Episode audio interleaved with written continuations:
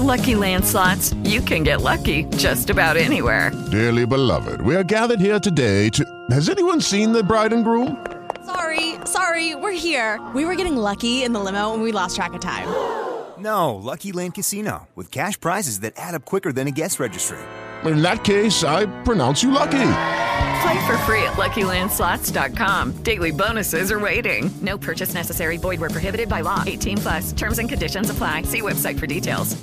Judy was boring. Hello. Then Judy discovered ChumbaCasino.com. It's my little escape. Now Judy's the life of the party. Oh, baby, Mama's bringing home the bacon. Whoa, take it easy, Judy. The Chumba life is for everybody. So go to ChumbaCasino.com and play over 100 casino style games. Join today and play for free for your chance to redeem some serious prizes. chumba ChumbaCasino.com. No purchase necessary. Void where prohibited by law. 18 plus terms and conditions apply. See website for details.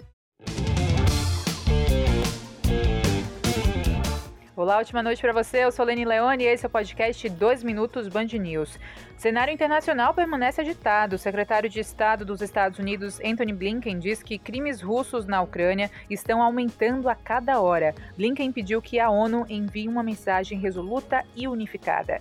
E por falar em ONU, 12 milhões de ucranianos vão precisar de ajuda, segundo a organização, que inclusive pediu 1 bilhão e 700 milhões de dólares para resgate humanitário. Uma ativista ucraniana desafiou a gritos o primeiro-ministro britânico Boris Johnson, questionando sanções impostas à Rússia e a falta de uma resposta militar da OTAN. Impactos na cultura também. Grandes empresas viraram as costas para a Rússia. Desta vez, a sanção veio da indústria do entretenimento. Disney, Warner e Sony suspendem estreias nos cinemas russos. Os filmes do país não poderão participar da edição de Cannes deste ano. Um museu de Paris retirou a estátua de cera do presidente russo Vladimir Putin em protesto contra a invasão da Ucrânia. A figura havia sido danificada por visitantes durante o final de semana e o museu estuda a possibilidade também de substituir a imagem de Putin por uma estátua do presidente ucraniano Volodymyr Zelensky. Encerrando com Fórmula 1, a Federação Internacional de Automobilismo anunciou medidas em resposta à invasão ao território da Ucrânia.